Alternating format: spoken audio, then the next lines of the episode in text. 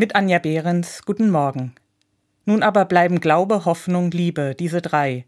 Das steht in der Bibel. Paulus hat diese Worte in einer schwierigen Zeit an die Menschen in Korinth geschrieben. Was sich verändert, wenn sich die Hoffnung auf einmal mit an den Tisch setzt und da bleibt, das habe ich vor kurzem erlebt. Zu viert sind wir nach einem langen Tag spontan zum Essen zusammengekommen. Eine Freundin hat uns eingeladen zu Ofengemüse und Schafskäse.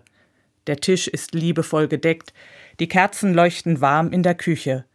Während wir noch auf das Essen warten, zeigt ein Freund uns das Bild seiner kleinen süßen Enkelin. Ich bin noch immer überwältigt, sagt er. Er ist zum ersten Mal Opa geworden. Seine Augen leuchten. Seine Enkelin ist gerade drei Wochen alt. Er erzählt, wie er das Warten auf das Kind aus der Ferne miterlebt hat.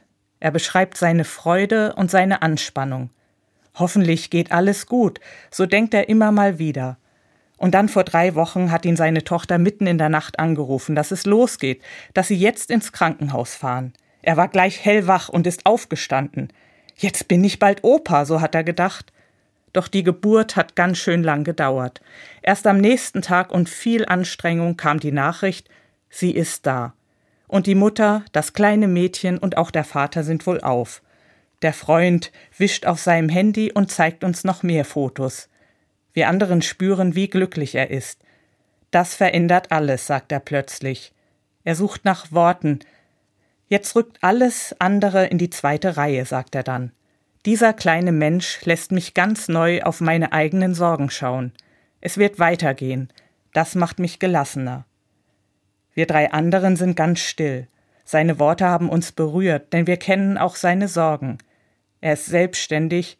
Erst hat die Corona-Pandemie ihm und seinem Betrieb ziemlich zugesetzt, jetzt sind es die Energiekosten. Doch seine neugeborene Enkelin wirft für ihn auf all das ein anderes Licht, das Licht der Hoffnung. Sie sitzt hier mit am Tisch, macht ihn glücklich und stärkt ihn. Und uns irgendwie auch. Anja Behrens, Kaiserslautern, Evangelische Kirche.